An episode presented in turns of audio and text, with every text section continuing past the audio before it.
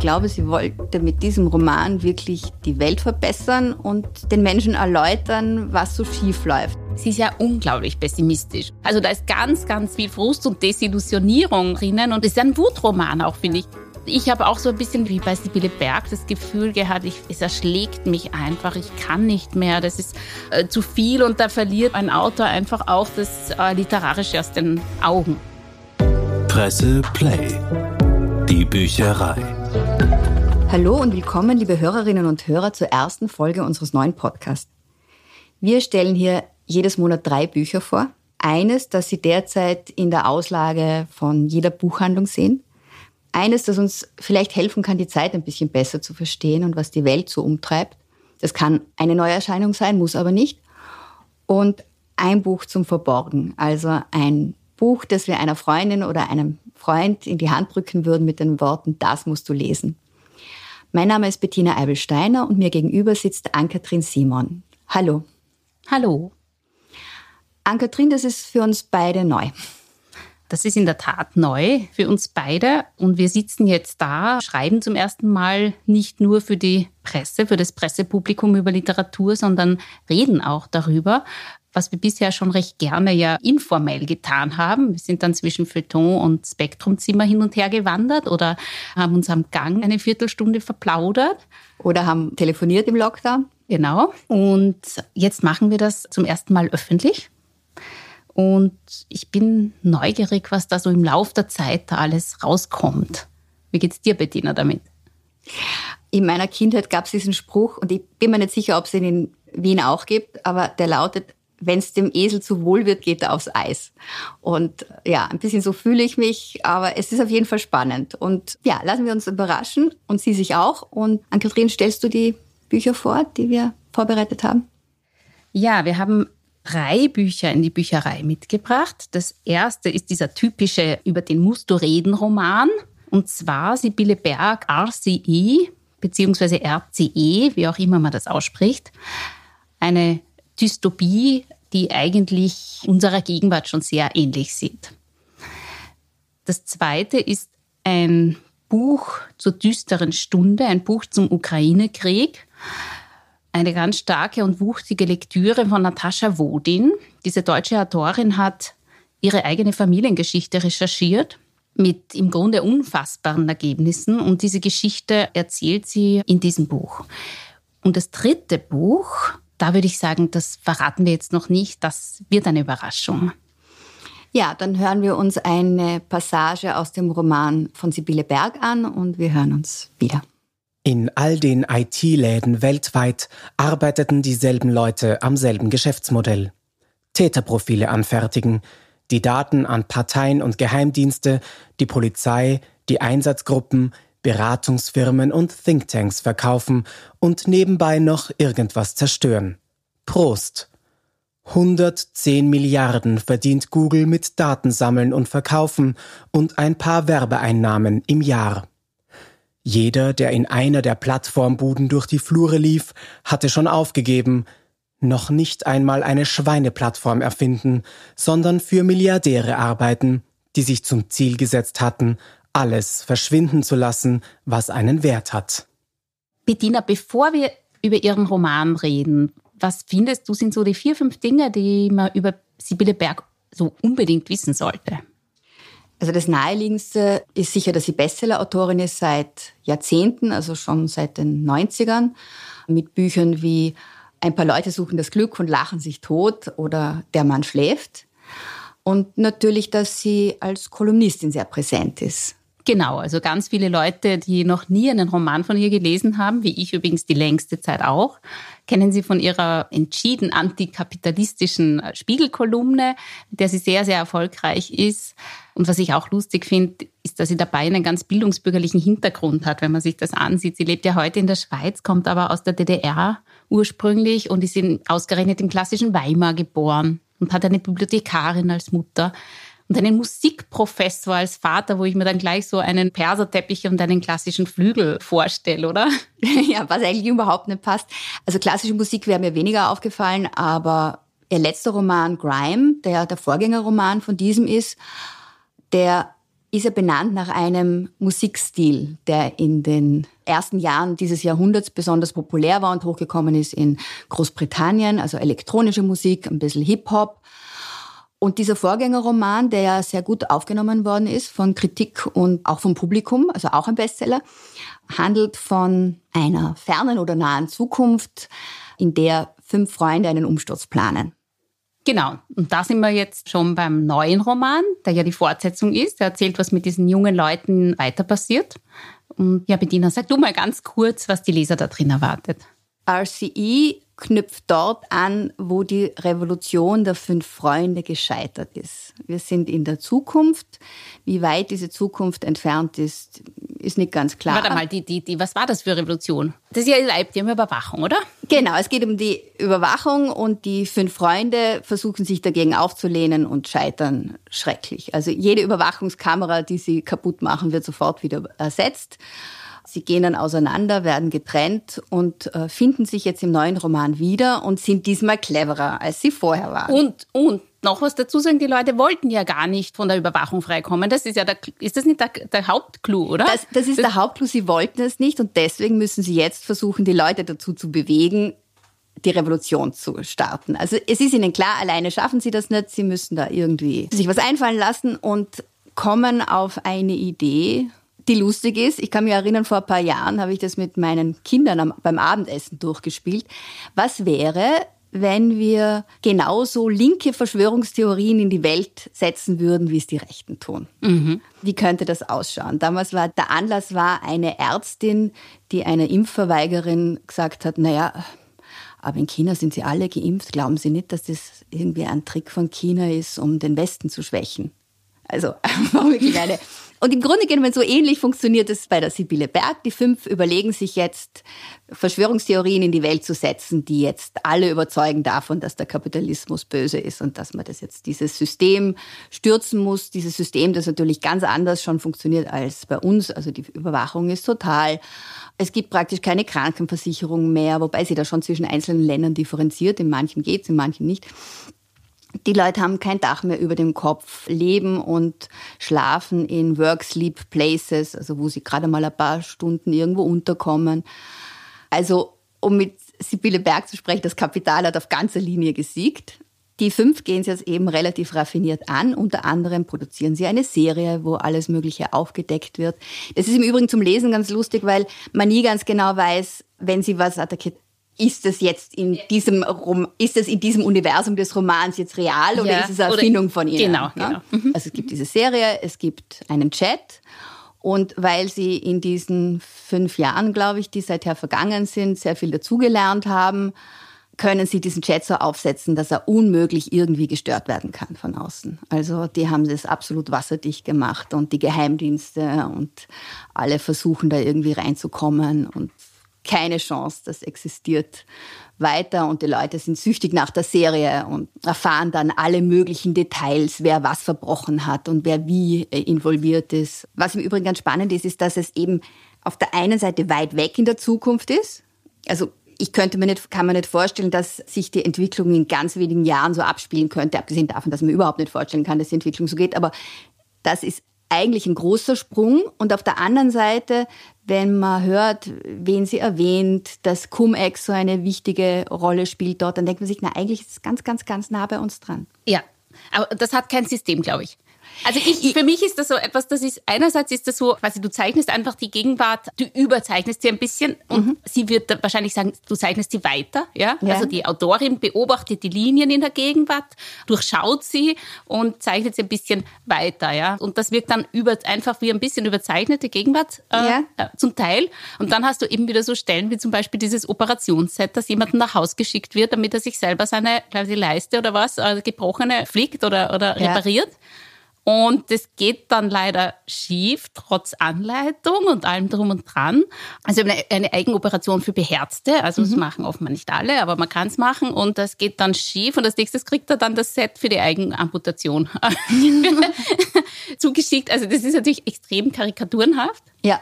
Ja, und da sehe ich kein System dahinter. Das, das ist einfach, also offiziell ist es ja ganz Gegenwart ein bisschen weiter und dann bringt sie aber ihre schrillen Satiren da rein. Ja, genau. Ich habe auch das Problem damit, dass man kein konsistentes Bild dieser Zukunft bekommt. Also es ist durchaus widersprüchlich. Es gibt da einen, der noch großartig Lobbying macht und versucht, die Klimaskeptiker an Bord zu holen und zu sagen, nein, das stimmt alles gar nicht. Und auf der anderen Seite gibt es schon ein System, wo jeder Einzelne Strafpunkte bekommt, wenn er zu oft duscht. Genau, und um das konsistente System geht es ihr, mhm. glaube ich, gar nicht. Und da, da wären wir dann vielleicht schon beim Problem vom Roman. aber, aber bleiben wir noch ganz kurz bei dieser speziellen Art von Dystopie, weil ja. wie gesagt, das ist ja eigentlich Gegenwart. Ja? Da, da gibt es ja. den Elon Musk und da gibt es den Bill Gates immer noch und mhm. Spotify. Also wir sind eigentlich in der Gegenwart praktisch. Und da ist nicht die einzige, die da, also die Dystopie rückt, hat man das Gefühl, in der Romanwelt immer weiter nach vor, immer ja. nicht, Näher nicht dran, mehr 2084, sondern 2024. Ja. Und das Interessante ist, dass die Diagnosen sich so ähneln. Also ich glaube, es ist kein Zufall, dass ich so viele dystopische Romane in diesem Jahr gelesen habe. Ich meine, man kann auch den Knausgard bis zum gewissen Grad als dystopisch Den neuen bezeichnen. Roman von Karl Ove Knausgard, ja. Morgenstern. Morgenstern, genau. Morgenstern, genau.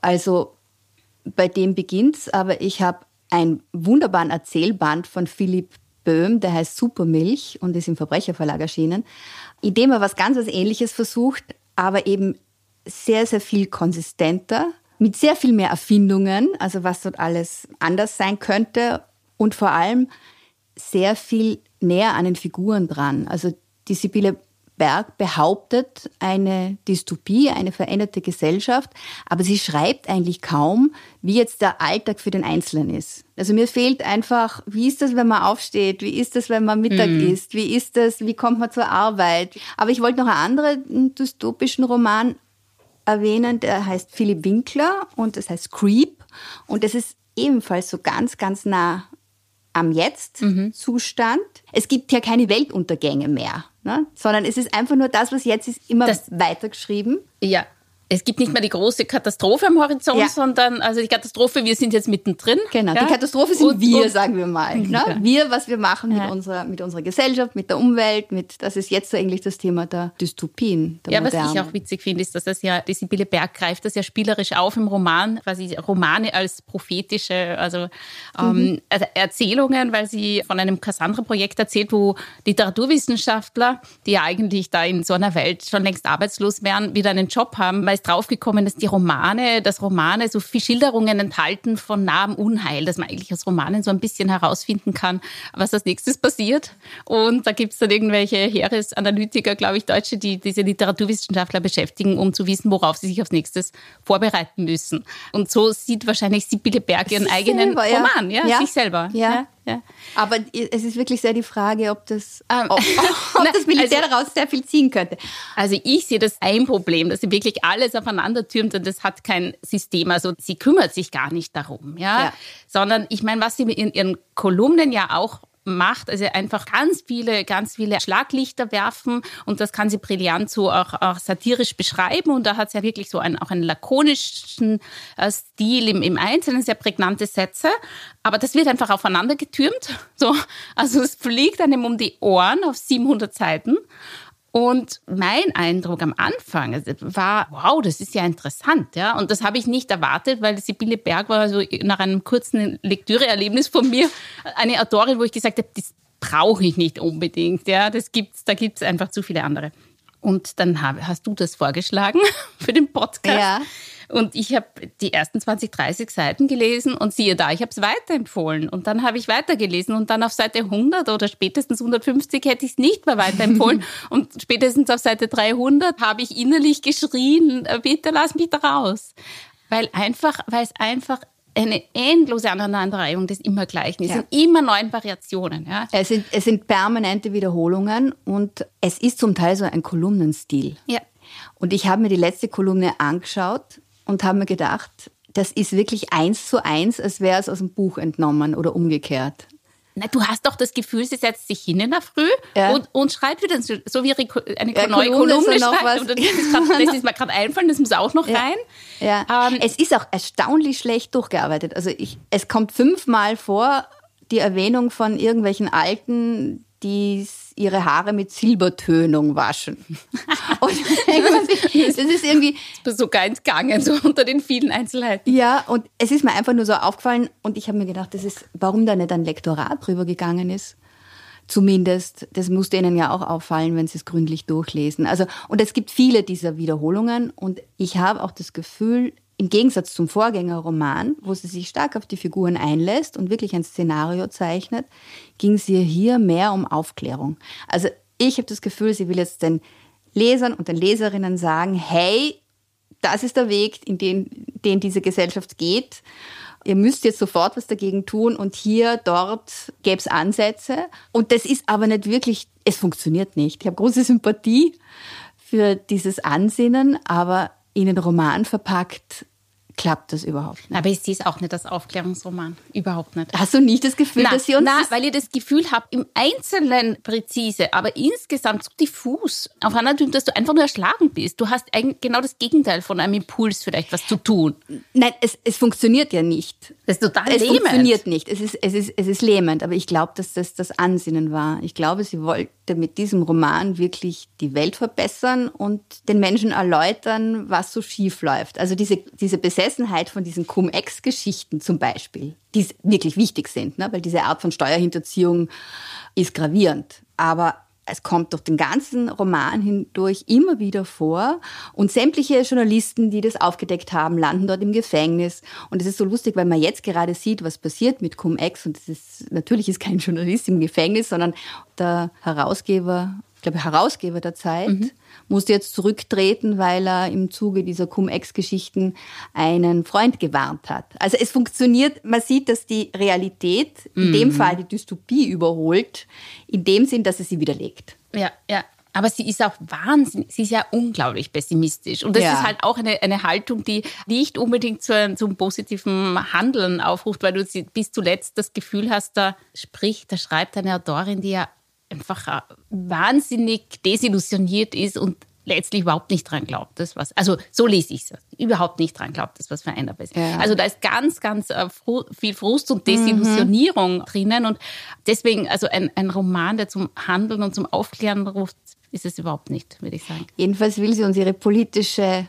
Meinung Nein, es ist- kundtun. und es ist auch es ist ein- ein politischer Roman. Und es ist ein Wutroman auch, Ja. finde ich. Also es, es reiht sich jetzt in eine ganze Reihe, finde ich, von großen, langen Wutromanen ein. Also mir fiel da einiges andere auch ein. Ja? ja, du hast ja mit dem Also- Uwe Tellkamp ein Interview geführt und das Ja, Buch das- natürlich gelesen. Tellkamp, der neue Roman von Uwe Tellkamp, Der Schlaf in den Uhren, ist für mich auch, also eigentlich auf, auf Entgeh unter umgekehrten Vorzeichen, er ist jetzt überhaupt nicht links, sondern halt rechts oder sehr anti-links, konservativ. Aber das ist auch eine andere Art von Wutroman, wo ein Autor seine politischen Auseinandersetzungen und Kämpfe und seinen Frust und seine Wut in einen Roman reinträgt, was ihm auch in diesem Fall auch nicht gut tut, finde ich. Also ich bin wahnsinnig überzeugt von ihm als Schriftsteller. Also ähm, unter anderem eben durch seinen Roman Der Turm, der ja 2008 den Deutschen Buchpreis erhalten hat und dann zu einem der größten Bestseller geworden ist und, und ihn wirklich zu einem der wichtigsten deutschen Autoren gemacht hat. Aber dann ist Uwe Tellkamp, also für alle, die das nicht so präsent haben, ja in, äh, seit 2017 hat sie ja in politische Auseinandersetzungen eingegriffen, hat äh, Gesinnungskorridore kritisiert, hat in der Flüchtlingskrise Äußerungen gemacht, die sehr kritisiert worden sind. Also ist halt ein notorischer Kritiker von einem linksliberalen Medienkorridor und Meinungskorridor. Und das hat ihn auch wahnsinnig ins Eck gebracht. Und diese Grabenkämpfe kriegt man einfach in dem Roman extrem zu spüren. Und es geht einfach um ein Deutschland, das hier Trever genannt wird und ein Panorama der deutschen Politik, politischer Geschichte, der Meinungskämpfe und der Kämpfe um Meinungsmacht und politische Macht. Und das geht zurück bis in die Adenauer Zeit. Angela Merkel ist eine Hauptfigur drin. Das sieht man schon als junge DDR-Frau. Der Spiegel kommt auch vor. Der heißt hier das Magazin Die Wahrheit. Also es kommen alle, Okay. alle bis ins Kleinste, alle Akteure der deutschen Politik und Medienszene vor. Und das wird unter alles anderen Namen, aber man, man, man, der Insider weiß das natürlich. Aber Leute, die mit diesen innerdeutschen Auseinandersetzungen nicht so vertraut sind, die, die verlieren sich unglaublich darin. Ja? Und ich habe auch so ein bisschen wie bei Sibylle Berg das Gefühl gehabt, ich, ich, es erschlägt mich einfach, ich kann nicht mehr, das ist zu viel und da verliert ein Autor einfach auch das Literarische aus den Augen. Ja? Und das verbindet, finde ich, die zwei, äh, obwohl sie total entgegengesetzt sind, obwohl ich, und obwohl ich bitte auch sagen muss, literarisch sind die für mich überhaupt nicht vergleichbar. Ja. Also Telkamp ist für mich ein großartiger Stilist und, mhm. und, und toller Autor, verläuft sich in dem Roman, finde ich, aber, aber das ist eine andere Klasse. Finde ich. Hm. Nein, Ja. Nein, äh, ta tatsächlich habe ich in den Turm nie reingefunden. Bei der Sibylle Berg gab es schon einzelne Romane, die fand ich wirklich hervorragend. Mhm. Und ich bin eigentlich ein bisschen traurig, dass wir nicht den Vorgängerroman besprechen konnten. So viel zu Sibylle Berg. So viel zu Sibylle Berg. Wir machen weiter mit einem Buch, das ich mir gewünscht habe, dringend gewünscht. Mit dem Buch Sie kam aus Mariupol von Natascha Wodin. Und wir hören jetzt ein kurzes Stück daraus. Wenn ich mir meine Mutter in ihrem früheren Leben in Mariupol vorstellte, sah ich sie immer im russischen Schnee. Sie ging in ihrem altmodischen grauen Mantel mit dem Samtkragen und den Samtstulpen, dem einzigen Mantel, den ich je an ihr gesehen hatte, durch dunkle, eisige Straßen in irgendeinem unermesslichen Raum, durch den seit Ewigkeiten der Schneesturm fegte. Der sibirische Schnee, der ganz Russland und auch Mariupol bedeckte, das unheimliche Reich der ewigen Kälte, in dem die Kommunisten herrschten. Ann-Kathrin, magst du uns die Autorin vorstellen? Ah, ja, Natascha Wodin. Die habe ich schändlicherweise nicht gekannt, habe ich jetzt entdeckt, obwohl sie seit den 80er Jahren schon schreibt, damals schon zu einer renommierten Autorin geworden ist. Also sie ist 1945 geboren, kurz nach Kriegsende in Deutschland als Kind von zwei Zwangsarbeitern, und zwar Zwangsarbeiter aus der Sowjetunion, aus dem ukrainischen Teil der Sowjetunion, und zwar aus Mariupol. Ihre Mutter hat sich das Leben genommen, wie sie elf Jahre alt war, und viele Jahre später hat sie dann begonnen, diese Geschichte ihrer, ihrer Mutter und ihre Familiengeschichte zu recherchieren, über die sie praktisch nichts wusste. Und da ist eine, offenbar eine unglaubliche Geschichte nach der anderen rausgekommen. Und diese Geschichte von ihrer Recherche und ihre Familiengeschichte erzählt sie in diesem Buch. Das hat äh, 2017 den Preis der Leipziger Buchmesse bekommen. Ich verstehe jetzt warum. äh, das ist ein ganz starkes, wuchtiges Buch und, und ein Buch, wo ich finde, dass man die Geschichte, diese Gewaltgeschichte dieser Region, die jetzt wieder, wieder so viel Gewalt erfährt, verständlicher macht. Das umspannt ja mehrere Generationen. Ja, genau. Fängt mit den Großeltern an oder schon? Es fängt mit den Großeltern an, genau. Und da lauert die erste Überraschung, weil sie draufkommt, dass ihre Mutter adeliger Herkunft ist. Die Zwangsarbeiter, die ehemaligen, waren in Deutschland der Nachkriegszeit also absolute Parias. Also in ihrer Heimat in der Sowjetunion waren sie, galten sie als Verräter. Und in Deutschland haben sie in so ghettoartigen Siedlungen gewohnt. Und so hat sie ihre Mutter kennengelernt. Und dann kommt sie drauf, die hat adelige Vorfahren. Und zwar den Großvater, der ein adeliger ukrainischer Grundbesitzer war. Und dessen Sohn dann eine Frau aus dem italienischen Landadel in Mariupol mhm. geheiratet hat. Das heißt, Adelige von beiden Seiten.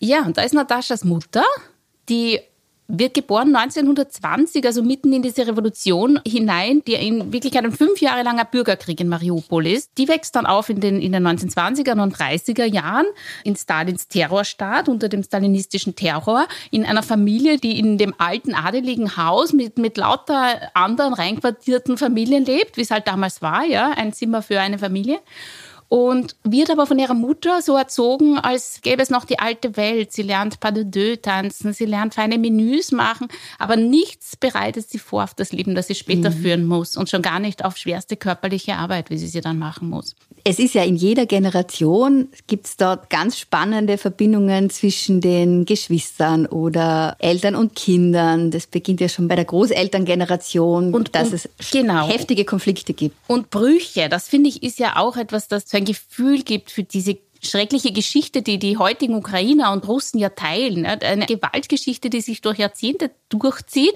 und die die Familien völlig zerreißt und auseinanderbricht. Gibt es dann die Fotos, wo dann auch Personen rausgeschnitten sind oder sich selbst rausschneiden, entweder weil man denen nichts mehr zu tun haben will, weil sie gefährlich sind für einen oder weil sie andere aus der Familie nicht gefährden wollen. Also das kommt im Roman auch vor, diese Fotos, wo die einzelnen Gesichter rausgeschnitten sind. Und da gibt's rund um die Mutter zum Beispiel den Onkel, der ein bekannter Opernsänger wird, der im stalinischen System sogar teilweise hofiert wird. Dann gibt's eine Großtante, die mit einem berühmten Psychologen und Philosophen verheiratet ist und dann irgendwann auch sich das Leben nimmt. Dann gibt's eine Schwester der Mutter, die Literatur studiert hat, eine Lehrerin wird und als sogenannte Volksfeindin in einem Arbeitslager verschwindet. Und es gibt Nataschas Großmutter, die Mutter dieser Deportierten, die sich irgendwann auf die Suche nach der Tochter macht, die keine Ahnung hat, wo sie ist, sich auf die Suche macht dann und auch verschwindet. Und so weiter und so fort. Man kann sich das eigentlich nicht vorstellen und es ist alles Realität, was sie da rausfindet. Das heißt, dieses Buch ist schon einmal inhaltlich unglaublich stark und dann finde ich, schildert sie das völlig ohne Geschwätzigkeit, so prägnant und jeder, die Sätze haben einfach Substanz, sie haben Gewicht, völlig unpräzentiös. Also ich finde sie auch als, als Autorin wirklich sehr beeindruckend. Also die Kindheit von Natascha Wodin war hochkompliziert und traumatisch? Ja, das kriegt man im Roman auch noch mit, weil da, da erzählt sie so ihre ersten Jahre mit der Mutter, die immer depressiver wird, also leidet wirklich an einer schweren Depression und zieht sich immer mehr zurück. Also das wird richtig gefährlich, bis dahin, dass man nicht sicher ist, ob sie ihre Kinder mitnehmen wird in den Tod. Das passiert nicht. Aber das alles wird am Ende des Romans noch erzählt. Interessant ist auch, was danach passiert und was in dem Roman nicht erzählt wird, aber in anderen Büchern von ihr, nämlich ihre spätere Geschichte, hat in einem Mädcheninternat gelebt, der Vater hat in einem Kosakenchor gesungen, war ständig auf Tournee, ist dann wieder sesshaft geworden und hat die Kinder zu sich genommen und sie ist dann vor seiner Gewalt geflüchtet und war zeitweise als Teenager obdachlos, hat ein Tagebuch zu schreiben begonnen, hat irgendwie es geschafft, Leute auf sich aufmerksam zu machen, eine Ausbildung zu machen, war später mit einem bekannten Autor, dem Wolfgang Hilbeck, liiert und ist als Übersetzerin und Autorin bekannt geworden in den 80er Jahren schon. Ja. Und welche Bücher würdest du uns noch empfehlen? Von Natascha Wogen? Ja, unbedingt. Auch das Buch, das im letzten Jahr erschienen ist, Nastjas Tränen. Sie erzählt die Geschichte ihrer ukrainischen Putzfrau. Also eine Ukrainerin, die, die nach Deutschland gekommen ist, im Chaos der ersten postsowjetischen Jahre, also der 90er Jahre, die eigentlich gelernte Ingenieurin war, natürlich dann keine Zukunftsmöglichkeiten gesehen hat und nach Deutschland gegangen ist. Und die Natascha Wodins Putzfrau wurde. Und diese Frau hat sie erinnert an ihre eigene Mutter, auch aus dem, aus diesem, diesem Sowjetreich, auch so rauskatapultiert und heimatlos geworden. Und sie erzählt es unglaublich eindringlich und unglaublich bewegend, die Geschichte dieser Frau. Und dann, wenn man dann immer noch was lesen will von ihr, würde ich auch ihren ersten, ihr erstes Buch empfehlen. Es ist so eine lange Erzählung und heißt Die gläserne Stadt. Die gläserne Stadt ist eine autobiografische Erzählung und schildert eben, wie sie als Tochter heimatlos gewordener Russen ihre eigentliche Heimat allmählich über Bücher kennenlernt, wie sie Übersetzerin wird, wie sie nach Beginn zu schreiben, wie sie nach Moskau geht und dort einem russischen Autor verfällt und so weiter. Das ist ihr erstes Debüt, das hat sie bekannt gemacht damals und ist immer noch sehr, sehr lesenswert. Und mit welchem würdest du anfangen, mit welchem Buch? Also wenn jemand noch nichts gelesen hat also von ihr? heute jetzt im Krieg unbedingt, unbedingt. mit Sie kam aus Mariupol. Okay. Nun gut, dann gehen wir weiter zum Wir- nächsten ja, Buch. wir gehen weiter. Du bist dran. Du Ich bist bin dran, dran. weil das war dein Wunschbuch. Gott sei Dank. ja, wobei du es mir weitergeleitet hast. Ja. Also wir lesen oft Bücher als PDF und du hast mir das PDF weitergeleitet und hast gesagt, ich komme nicht dazu, aber schau es dir an, das klingt spannend. Klingt interessant. Das könnte Ja, was sein. Das könnte was sein. Mariana Enriquez, unser Teil der Nacht. Und da hören wir jetzt auch eine Passage. Als nächstes kamen zwei Frauen, Hand in Hand. Eine jung, die andere alt. Mutter und Tochter? Die Dunkelheit packte die Alte am Kopf und einen Moment lang lief ihr enthaupteter Körper noch weiter. Die Junge sah nicht mal hin oder war nicht schockiert, falls sie es tat. Sie trat entschlossen lächelnd in die Dunkelheit und zerrte den kopflosen Körper am Arm hinter sich her. Als sie verschwanden, ließen sie nur eine rote Spur zurück von dem Blut, das aus der Halsschlagader auf die Gläubigen in den ersten Reihen gespritzt war, Gläubige, die jetzt ein wenig zurückwichen, weil die Dunkelheit herabkam. Sie sank herab wie ein Dach aus Finsternis oder ein bodenloser Schlund, und sie schien Augen zu haben und wählen zu können. Also Ann-Kathrin, was muss man über Mariana Enriquez wissen? Was muss man über sie wissen? Man kennt sie ja hier kaum. 1973 geboren. Und sie hat die ersten Jahre der argentinischen Militärdiktatur miterlebt. Das ist ja wichtig in dem Roman. Sie wird so ein bisschen als südamerikanischer Stephen King gehandelt, was ich ehrlich gesagt nicht ganz verstehen Äh? kann. Aber tatsächlich sieht sie sich auch selber in dieser Tradition. sie, sie, es ist ein, Horrorroman, ja, das Ja. stimmt, was wir hier vorstellen. Aber sie hat mehrere Preise bekommen, aber sie ist bei uns bisher kaum bekannt. In ihrer Heimat, glaube ich, hat sie ein ziemliches Renommee und ein Roman von ihr war in der englischen Übersetzung auf der Shortlist für den International Booker Prize.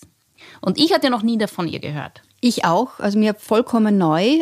Es gibt auch recht wenig deutsche Übersetzungen von ihr. Es gibt welche, aber die meisten sind Erzählbände und äh, das ist jetzt, glaube ich, der erste Roman.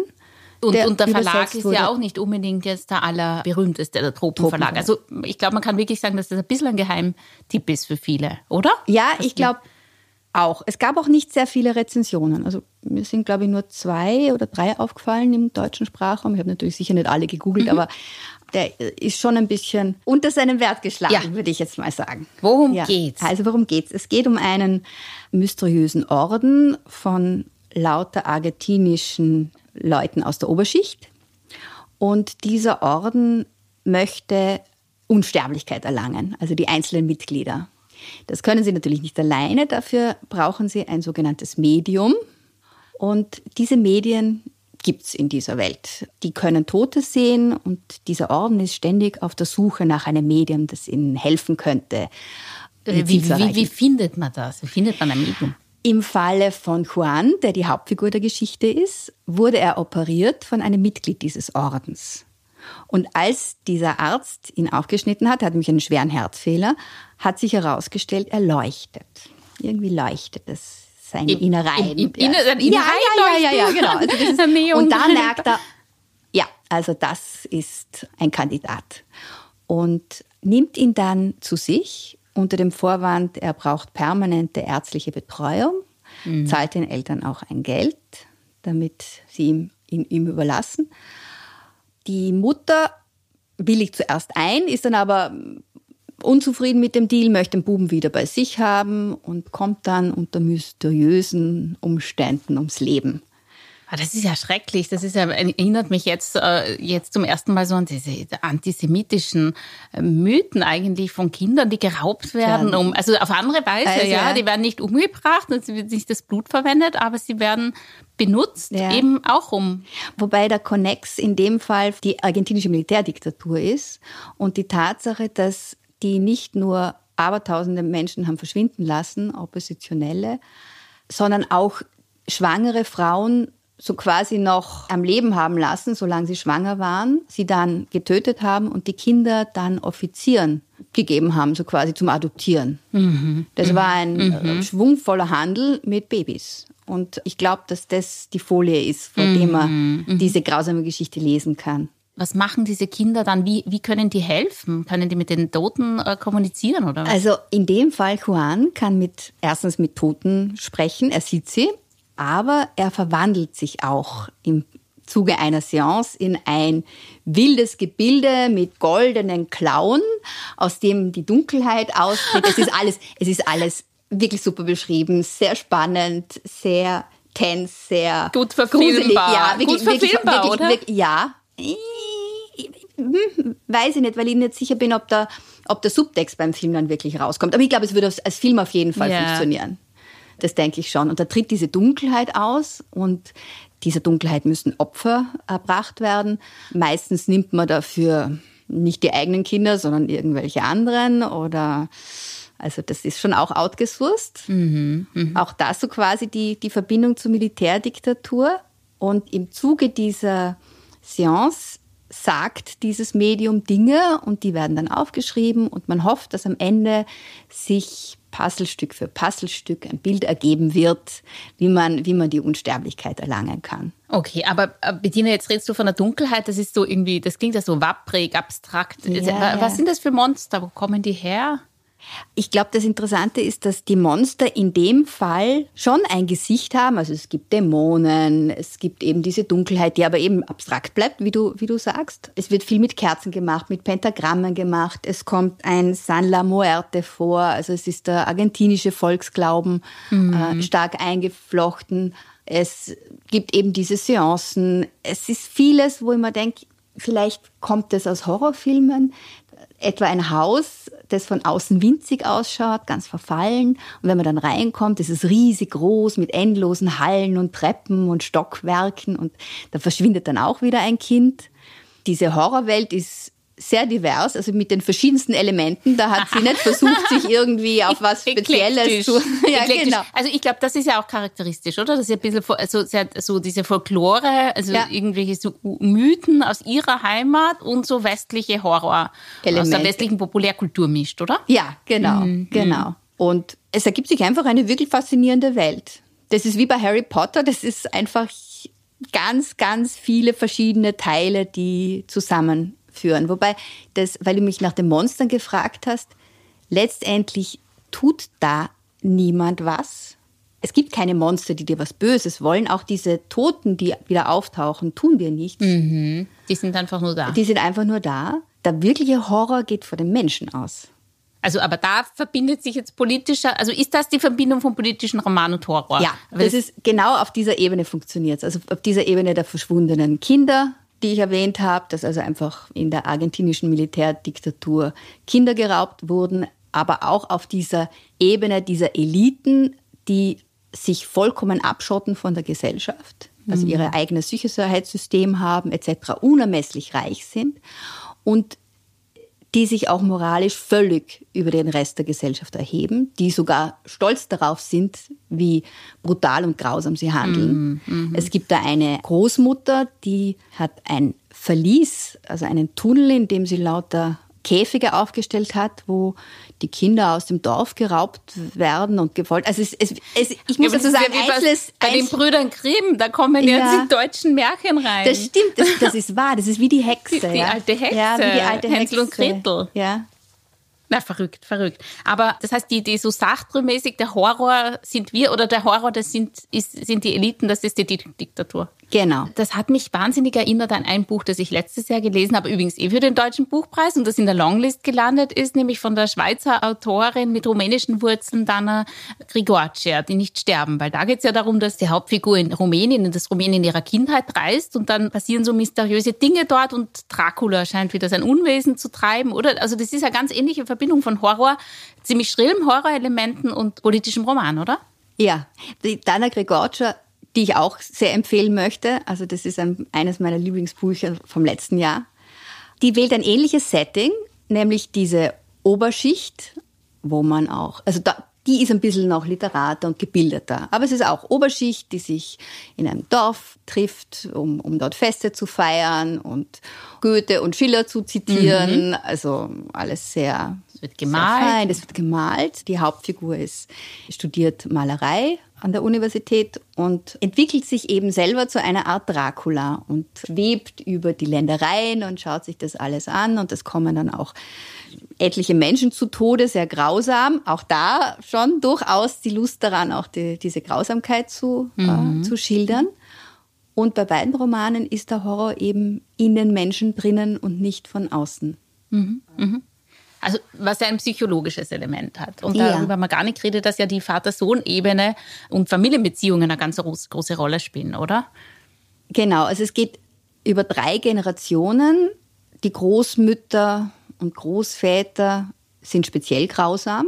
Die haben ja auch diesen Orden entwickelt, haben etliche Medien verschlissen, weil diese Medien also diese Seancen sind für Medien unglaublich anstrengend und etliche haben dann später Selbstmord begangen oder sind gestorben an körperlichen Leiden. Und diese Ebene ist schlichtweg brutal. Also das ist diese Ebene der Militärdiktatur.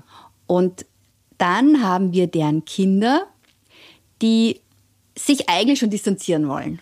Also für die ist es, also diese Mercedes, diese Großmutter, die da in den Verließen die Kinder foltert, das ist ihnen nicht recht, mhm. da wollen sie sich eigentlich distanzieren. Und es gibt dann diese wunderbare Passage, wo sie diese jungen Leute, der Juan und der Rosario vor allem, die dann später ein Paar werden, also Juan ist dieser geraubte Bub, der ein mhm. Medium ist, sich dann in London vergnügen und dann gehen sie shoppen und dann ziehen sie sich irgendwelche Drogen rein und dann haben sie jede Menge Sex und das ist alles sehr ausgelassen. Und ich mochte an dieser psychologischen Ebene so gerne, wie sie zeigt, wie verwoben so eine Familie ist und dass es eben auch nicht so leicht ist, auszusteigen und dass man dann oft auch doch den einfacheren Weg wählt und mhm. mit der Familie verbunden bleibt. Und es ist ein langer Kampf, mhm. Mhm. bis die tatsächlich es schaffen, sich zu lösen. Also vor allem Juan und sein Sohn. Und die Lösung gelingt ihm eigentlich deswegen, weil sich herausstellt, dass sein Sohn ein Medium ist. Sie haben lange gehofft, dass er es nicht ist aber er beginnt. Und dann muss er in die Offensive gehen, oder? Und dann muss er in die Offensive gehen, weil er muss natürlich sein Kind schützen. Ja, und ja. da beginnt eigentlich der Roman, wie er dieses Kind Ja. dem Einfluss der Großeltern entzieht. Im Übrigen auch mit aller möglichen, allen möglichen magischen Tricks, genau. damit es funktioniert. Und jetzt sieht man so quasi, was ist jetzt mit dem Sohn? Wie wächst der auf? Und der wächst natürlich auch nicht unbelastet auf, ganz im Gegenteil, weil sein Vater nicht sprechen kann über das, was war oder was ist. Er versucht, den Sohn abzuschirmen. Und der Sohn ist vollkommen alleingelassen mit den Kräften, die er trotzdem versucht wird, sie klein zu halten. Er entwickelt sie trotzdem. Und keiner hat ihn darauf vorbereitet. Und er sieht jetzt einfach irgendwo einen Toten und weiß damit nichts anzufangen. Oder sein Vater schneidet ihm in den Arm. Es wirkt wie eine Attacke, in Wirklichkeit will er ihn schützen dadurch, irgendwelche geheimen Zeichen. Und es kommt zu einer vollkommenen Entfremdung von Vater und Sohn. Ja, ja, ja. Ich meine, da sehe ich eine Verbindung zu, zu Natascha Wodin und ihrem Buch, weil diese Autorin, also man kriegt da richtig mit, also die, die, wie die in absoluten Unwissen aufgewachsen ist. Die Eltern haben, ich meine, die haben da ein Bröckchen erzählt und da, aber ansonsten einfach absolutes Schweigen. Die wussten praktisch nichts über ihre Herkunft und was das dann auch anrichtet, à la longue. Und das ist ja eben ein Thema, das uns jetzt auch derzeit aktuell so beschäftigt, weil wir hier eine ganze Region haben, wo jetzt ein neuer Krieg tobt, wo man sich fragt, wie der einmal aufgearbeitet werden wird. Und du hast aber Länder, also vor allem Russland, wo es bis heute keine richtige Aufarbeitung gegeben hat, wobei die eigentlich diese 100 Jahre, vielleicht nicht ganz so schlimm wie in China, aber doch 100 Jahre Schrecken eigentlich bis heute zum Teil verdrängt werden, wo man seine Bekannten mal vielleicht besser nicht fragt, was passiert ist, weil auch so viele Schrecklichkeiten in der Familiengeschichte lauern und das so auch als irgendwie nicht zum guten Ton gehört oder auch als respektlos empfunden wird. Man fragt lieber nicht nach. Das könnte ja unangenehm werden. Ja. Und da sehe ich insofern eine ganz starke Verbindung. Ja. Es ist auf dieser Ebene kann man das wirklich auch lesen, ohne die Militärdiktatur im Kopf zu haben. Genau, weil das das, kam, ja. überall, weil das überall auf dieser psychologischen Ebene also die lässt sich ja überall hin transferieren. Mhm, Eigentlich überall dort, wo eine Generation Verbrechen begeht, hast du dieses Schweigen und zwar nicht nur auf Täterseite, sondern auch auf Opferseite. Was Ja. oft vergessen wird, Freundin von mir hat nie mit ihrem Vater darüber geredet, was er im KZ erlebt hat. Also das deckt ja alles zu. Also sie fängt da auch eher, auch, auch wenn sie über die Militärdiktatur schreibt, sie fängt da eher eine Stimmung ein und erklärt jetzt weniger, was dort passiert ist. Also man kann sich als Leser, viele Leser wünschen sich ja, dass sie ein Bild von der, von der damaligen Zeit, von äh, wirklichen Verhältnissen, das, das ist, funktioniert nicht, Nein, oder? das funktioniert nicht. Also mir ist es so gegangen, dass ich im Nachhinein dann angefangen habe nachzulesen, was so passiert ist. Sie fängt eine Stimmung ein, aber, aber sie wird nicht konkret. Also es kommen ein paar Verweise vor, aber das Mhm. ist nicht die Hauptrichtung des Buches. Also man kann es als universalen Roman ein bisschen lesen, als universellen Roman, ja. Ja. Du, Bettina, zum Abschluss, wie viele Seiten hat der eigentlich? Ich glaube, der ist ziemlich dick, oder? Der hat fast 900. Ui. Der hat fast Der 900, fast aber diese wie Delkamp. Ja, genau, fast Fast wie der neue Delkamp, aber 200 mehr als die Bille Berg. Ja, man hat so ja. das Gefühl, die dicken Bücher sind jetzt in dieser Saison wieder zurück. Ja, die haben zu viel Zeit gehabt in der Pandemie, vielleicht. Seltsamerweise habe ich das Gefühl, dass es einerseits Leute gibt, die dann ganz dicke Bücher schreiben und dass viele Autoren und Autorinnen sich überhaupt schwer getan haben, was zu schreiben. Also es gibt das eine oder das andere. Aber das ist jetzt eine Vermutung, Ja, sage ich mal. Aber es gibt wirklich viele, viele, viele, viele dicke Bücher dieses Jahr. Genau. Na, wir haben jedenfalls nicht absichtlich nur dicke empfohlen. Außerdem ist die Wodin eine, die Wodin ist kompakt, kann man sich zuführen, auch wenn man nicht so viel Zeit hat, ja. Na gut, dann, dann lassen wir unsere Hörerinnen und Hörer jetzt mit wie viel Seiten allein? Also mit fast 2000, glaube ich. Fast ja. 2000. Und hören uns in einem Monat wieder, oder? Und anschließend hören Sie noch eine kurze Zusammenfassung aller Bücher, die wir hier erwähnt haben. Also nicht nur der drei Hauptwerke, sondern auch die wir ein bisschen angeschnitten haben. Dann wünsche ich Ihnen noch einen schönen Tag oder einen schönen Abend Und eine gute Lesezeit. und Bis eine zum nächsten Mal. Lesezeit. Bis zum nächsten Mal. Die Bücher dieses Monats Sibylle Berg, RCE, Hashtag Remote Code Execution. Kiepenheuer und Witsch 2022. Natascha Wodin. Sie kam aus Mariupol. Rowold 2017. Mariana Enriquez. Unser Teil der Nacht. Aus dem amerikanischen Spanisch von Silke Klemann und Inka Marta. Tropen 2022. Presse Play. Die Bücherei.